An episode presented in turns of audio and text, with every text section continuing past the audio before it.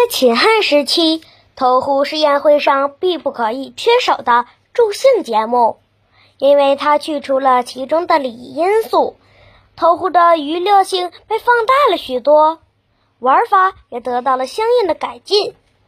例如，之前都会在壶中装满红豆，让箭杆无法跃出，但在汉代不在壶里装红豆。这样就可以使箭杆跃出，人抓住箭杆重投。到了宋代，投壶依然很流行。家喻户晓的砸缸少年司马光隐居的时候，就经常投壶。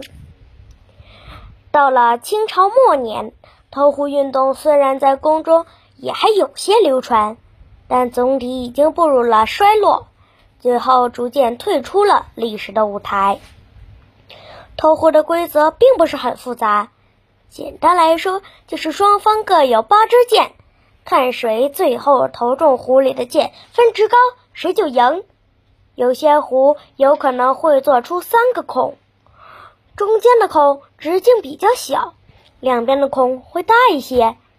如果是中间的孔中了，分数会高；两边的孔中了，分数则会低一些。如此。需要双方选手斗智斗勇了，到底是选择分数低却好投中的扣，还是选择分值高却很难投中的扣？这就要看一看选手们的智慧了。